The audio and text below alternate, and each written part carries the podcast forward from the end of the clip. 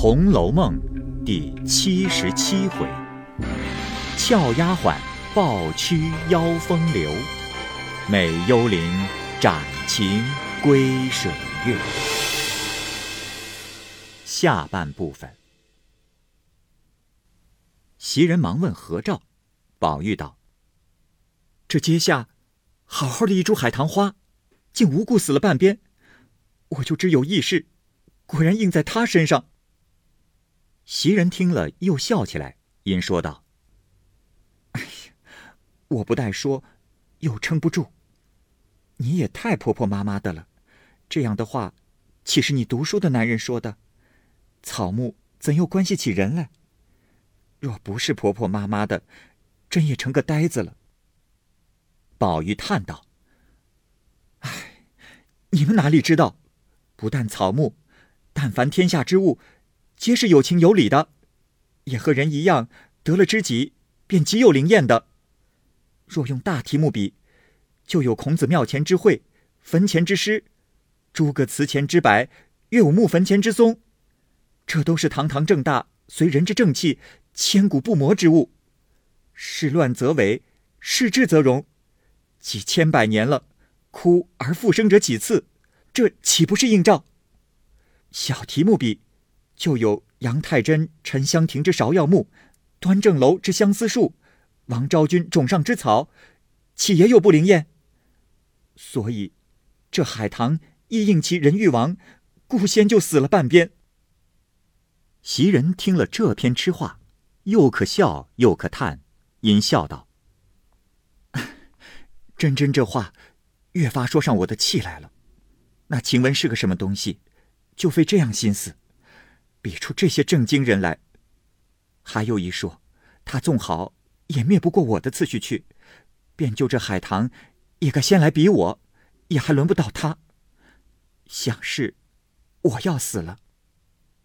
宝玉听说，忙握住他的嘴，劝道：“哎呀，这是何苦？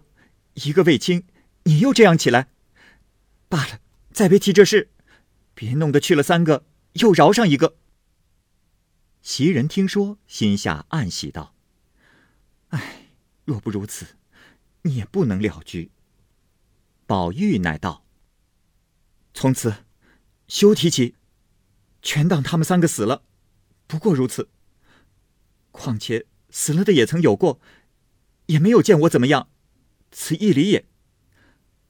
哦，如今且说现在的，倒把他的东西做瞒上不瞒下。”悄悄的打发人送了出去与他，再或有咱们时常积攒下来的钱，拿几吊出去给他养病，也是你姊妹好了一场啊。袭人听了，笑道：“嗯，你太把我们看得又小气又没人心了。这话还等你说，我才已将他素日所有的衣裳，以至各式各物，总打点了下，都放在那里。如今白日里人多眼杂。”又恐生事，且等到晚上，悄悄的叫宋妈给他拿出去。我还有攒下的几吊钱，也给他吧。宝玉听了，感谢不尽。袭人笑道：“唉，我原是久已出了名的闲人，连这点子好名儿还不会买来不成？”哼。宝玉听他方才的话，忙陪笑抚慰一时。晚间。果密遣宋妈送去，宝玉将一切人稳住，便独自得便出了后角门，央一个老婆子带他到晴雯家去瞧瞧。先是这婆子百般不肯，只说怕人知道。哎呦，回了太太，我还吃饭不吃了。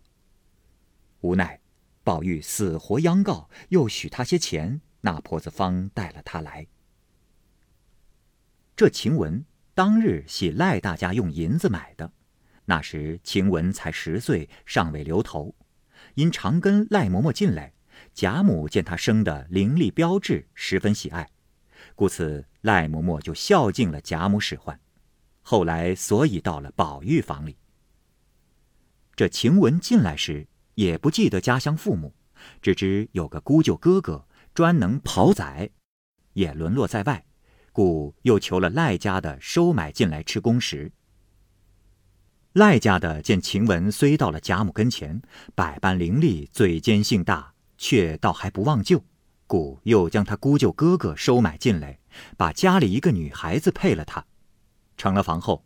谁知这姑舅哥哥一朝身安泰，就忘却当年流落时，任意吃死酒，家小也不顾，偏又娶了个多情美色之妻。见他不顾生命，不知风月，一味吃死酒，便不免有蒹葭已郁之叹，红颜寂寞之悲。这里稍作解释：蒹葭已郁就是蒹葭已郁树，蒹葭就是芦苇，代表着质地非常的低贱；玉树代表着质地非常的高贵。在这里呢，意思是说多魂虫不配和灯姑娘结为夫妻，二人品德相貌极不相称。又见他气量宽宏，并无极亲妒枕之意。这媳妇遂自情纵欲，满宅内便延揽英雄，收纳俊才，上上下下竟有一半是他考试过的。若问他夫妻姓甚名谁，便是上回贾琏所接见的多魂虫灯姑娘的便是了。目今晴雯只有这一门亲戚。所以出来就在他家。此时多魂虫外头去了，那灯姑娘吃了饭去串门子，只剩下晴雯一人在外间房内趴着。宝玉命那婆子在院门聊哨，他独自掀起草帘进来，一眼就看见晴雯睡在芦席土炕上，幸而侵入还是旧日铺的，内心不知自己怎么才好，因上来含泪伸手轻轻拉他。敲唤两声。当下，晴雯又因着了风，又受了他哥嫂的歹话，病上加病，嗽了一日，才朦胧睡了。忽闻有人唤他，强展星眸，一见是宝玉，又惊又喜，又悲又痛，忙一把死攥住他的手，哽咽了半日，方说出半句话来：“我知道，不得见你了。”接着便嗽个不住，宝玉也只有哽咽之分。晴雯道：“阿弥陀佛，你来得好，且把那茶倒半碗我喝，渴了这半日，叫半个人也叫不着。”宝玉听说，忙拭泪问：“茶在哪里？”晴雯道：“啊，那炉台上的就是。”宝玉看时。虽有个黑纱吊子，却不像个茶壶，只得桌上去拿了一个碗，也甚大甚粗，不像个茶碗。未到手内，先就闻得油山之气。宝玉只得拿了来，先拿水洗了两次，复又用水涮过，方提起砂壶斟了半碗。看时绛红色，也不太成茶。晴雯扶枕道：“快，给我喝一口吧。”这就是茶了，哪里比得咱们的茶？宝玉听说，先自己尝了一尝，并无清香，且无茶味，只一味苦涩，略有茶意而已。尝毕，方递与晴雯，只见晴雯如得了甘露一般，一气都灌下去了。宝玉心下暗想：往日那样好茶，他尚有不如意之处。今日这样，看来，可知古人说的“宝玉烹宰，鸡宴糟糠”，有道是“饭饱弄粥”，可见都不错了。这里解释一下，“宝玉烹宰，鸡宴糟糠”这句话出自于《千字文》，意思呢是说，饱足者见了美食也无食欲，饥饿者看到了糟糠也能满足。另外。饭饱弄粥是一个俗语，意思是说啊，干饭吃饱了就想吃点稀粥，比喻欲望是无止境的。一面想，一面流泪问道：“你有什么话说？趁着没人，告诉我。”晴雯呜咽道：“有什么可说的？不过挨一刻，是一刻；挨一日，是一日。我一直。”横竖不过三五日的光景，就好回去了。只是一件我死也不甘心的。我虽生的比别人略好些，并没有私情蜜意勾引你，怎样？如何一口死咬定了我是个狐狸精？我太不服。今日既担了这个虚名，而且临死，不是我说一句后悔的话。早知如此，我当日也另有个道理。不料痴心傻意，只说大家横竖是在一处。不想凭空里生出这一节话来，有冤无处诉。说毕又哭。宝玉拉着他的手，只觉瘦如枯柴，腕上犹带着四个银镯，因气道。且退下这个来，等好了再戴上吧。因与他卸下来，塞在枕下，又说：“哎呦，可惜这两个指甲，好容易长了二寸长，这一病好了，又损好些。”晴雯拭泪，就伸手取了剪刀，将左手上两根葱管一般的指甲齐根脚下，又伸手向背内将贴身穿着的一件旧红绫袄脱下。并指甲都交于宝玉道：“这个，你收了。以后就如见我一般。快，把你的袄脱下来我穿。我将来在棺材内独自躺着，也就像还在怡红院的一样了。论理不该如此，只是担了虚名，我可也是。”无可如何了。宝玉听说，忙宽衣换上，藏了指甲。晴雯又哭道：“哎，回去，他们见了要问，不必撒谎，就说是我的。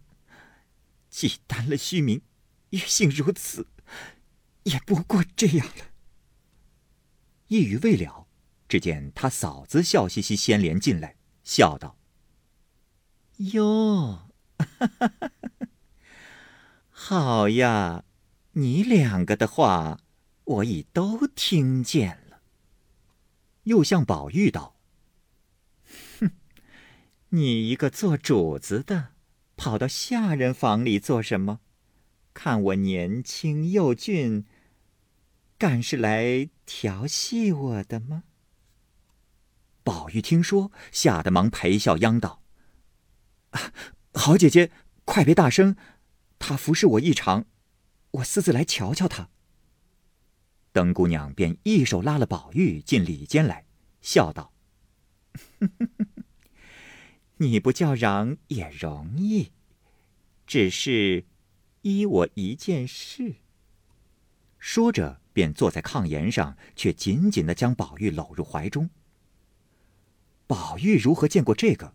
内心早突突的跳起来，急得满面红胀，又羞又怕，只说：“好姐姐，别闹。”灯姑娘咩斜醉眼，笑道：“呸！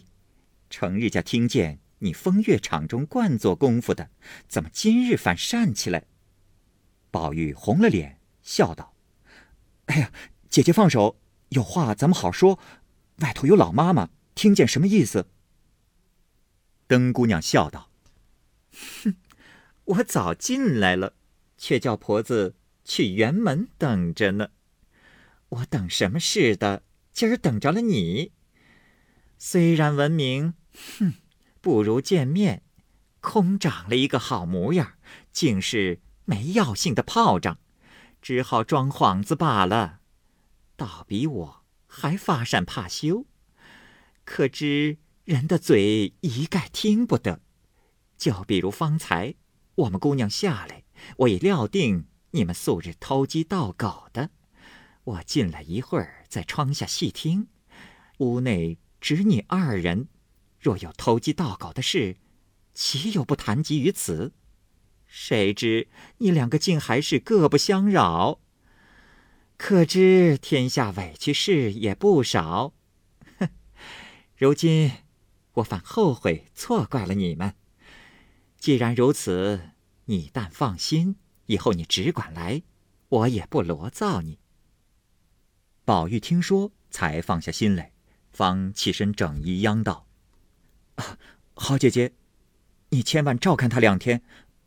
我如今去了。”说毕出来，又告诉晴雯，二人自是依依不舍，也少不得一别。晴雯知宝玉难行，遂用被蒙头，总不理他。宝玉方出来，意欲到方官四儿处去，无奈天黑，出来了半日，恐里面人找不见，又恐生事，遂且进园来了。明日再做计较。因乃至后角门，小厮正抱铺盖。里边嬷嬷们正查人，若再迟一步，也就关了。宝玉进入园中，且喜无人知道。到了自己房内，告诉袭人说：“只在薛姨妈家去的，也就罢了。”一时铺床，袭人不得不问今日怎么睡。宝玉道：“啊，不管怎么睡罢了。”原来这一二年间，袭人因王夫人看中了他，他越发要自尊。凡被人之处，或夜晚之间，总不与宝玉狭逆，较先幼时倒反疏远了。况虽无大事办理，然亦应针线，并宝玉及诸小丫头们，凡出入银线、衣履、食物等物，也甚繁琐，且有吐血旧症虽愈，然每因劳碌风寒所感，及寿中带血，故而来夜间总不与宝玉同房。宝玉夜间常醒。又极胆小，每醒必唤人。因晴雯睡卧警醒，且举动轻便，故夜晚亦应茶水起坐呼唤之任，皆悉委他一人。所以宝玉外床只是他睡。今他去了，袭人只得要问，因思此任比日间要紧之意。宝玉既答不管怎样，袭人只得还依旧年之例，遂仍将自己铺盖搬来设于床外。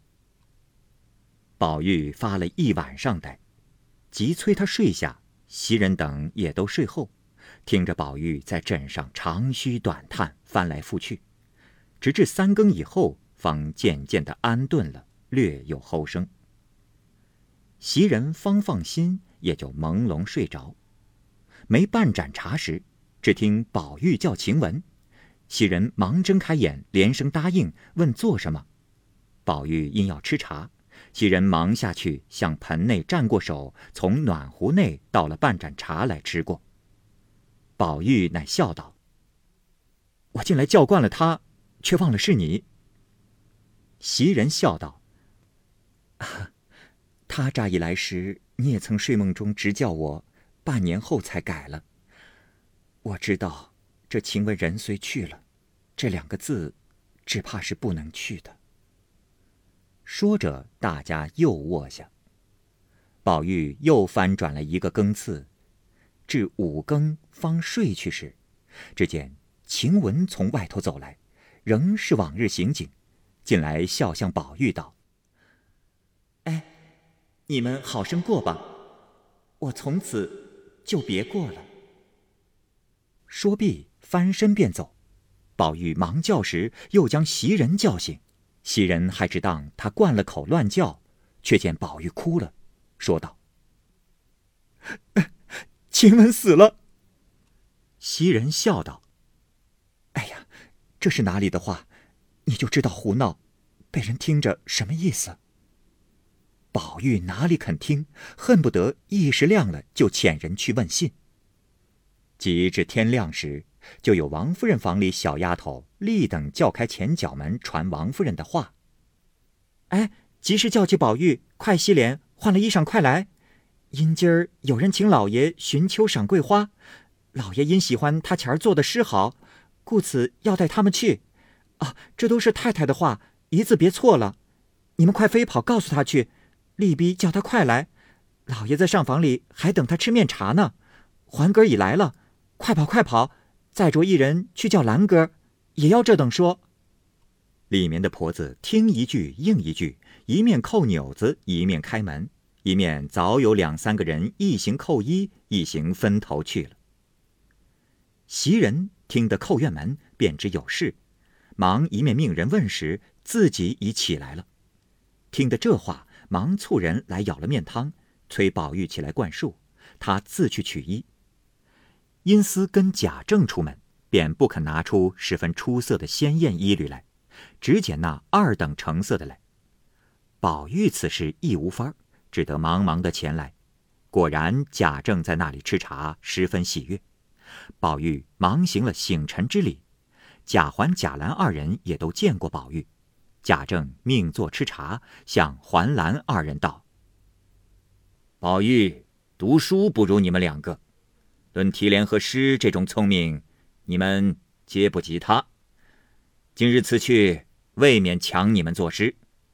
宝玉，须听便，助他们两个。”王夫人等自来不曾听过这等考语，真是意外之喜。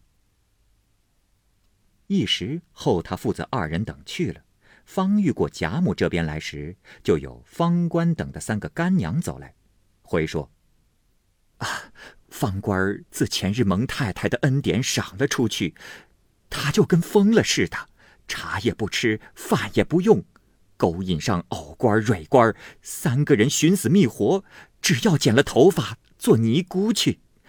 我们只当小孩子家，一时出去不惯。”也是有的，不过隔两日就好了。谁知越闹越凶，打骂着也不怕。实在没法儿，所以来求太太，或者就依他们做尼姑去，或教导他们一顿，赏给别人做女儿去吧。我们也没这福。王夫人听了道：“胡说，哪里由得他们起来？”佛门也是轻易入进去的，每人打一顿子给他们，看还闹不闹了。当下因八月十五日各庙内上供去，皆有各庙内的尼姑来送供监之力。王夫人曾于十五日就留下水月庵的智通与地藏庵的元信住两日，至今日未回。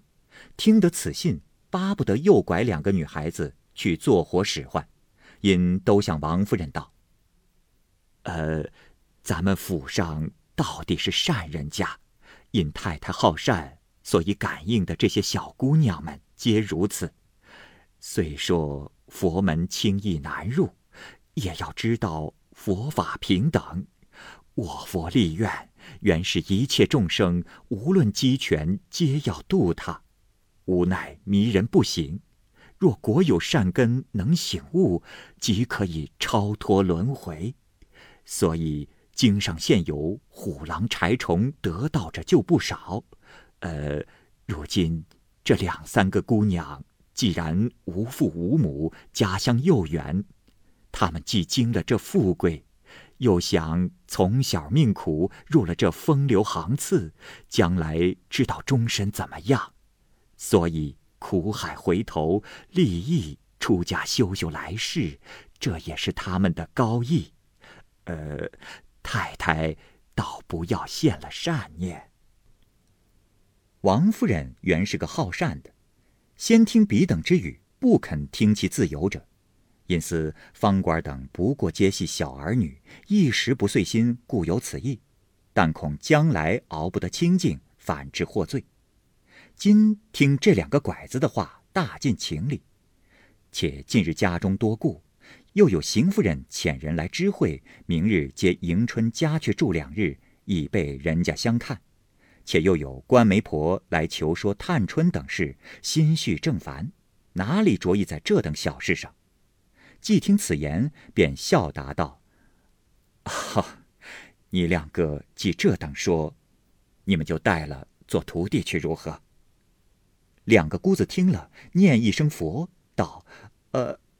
”善哉善哉！若如此，可是你老人家阴德不小。说毕，便稽首拜谢。王夫人道：“啊，既这样，你们就问问他们去。若果真心，即上来当着我拜了师傅去吧。”这三个女人听了出去，果然将他三人带来。王夫人问之再三。他三人已是立定主意，遂与两个姑子叩了头，又拜辞了王夫人。王夫人见他们一皆决断，知不可抢了，反倒伤心可怜，忙命人取了些东西来激赏他们，又送了两个姑子些礼物。从此，方官跟了水月庵的智通，蕊官、藕官二人跟了地藏庵的元信，各自出家去了。欲知详情，且听下回分解。好，各位听友，由于时间的关系，我们这期节目就先播到这儿。欲知后文详情，欢迎您关注蚂蚁晒尔，并订阅我播讲的《红楼梦》。另外，还有更多精彩的系列故事也在其中，欢迎您关注收听。如果您有什么样的意见或者建议，可以通过下方的留言方式及私信的方式告诉我，我会在第一时间回复您。我是蚂蚁，我们下期节目再见。